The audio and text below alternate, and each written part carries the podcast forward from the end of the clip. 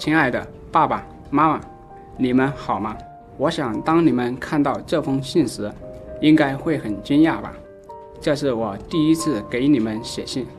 时间如流水，转眼间，我在你们的精心抚养下长大了，就像是一只断了线的风筝，越飞越高，越飞越远了。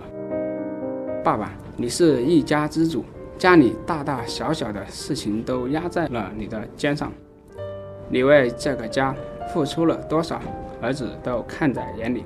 你总是满足我一切所需。只要我提出这些，我都记在心里。虽然你不会说太多话语，但你对我的关爱都体现在了行动上。这些儿子都感受到了。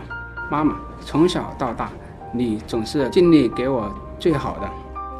每次生病时照顾我的是你，为我流泪最多的也是你。有一次。当你牵起我的手时，我感觉到你的手已经伸出了茧，变得粗糙。霎时，儿子明白了，你这双手正是你背后付出的见证。爸爸妈妈，每次看到你们操劳的身影，儿子的心就会紧抽。爸爸，你瘦了，头上有了白发了，要多注意身体啊。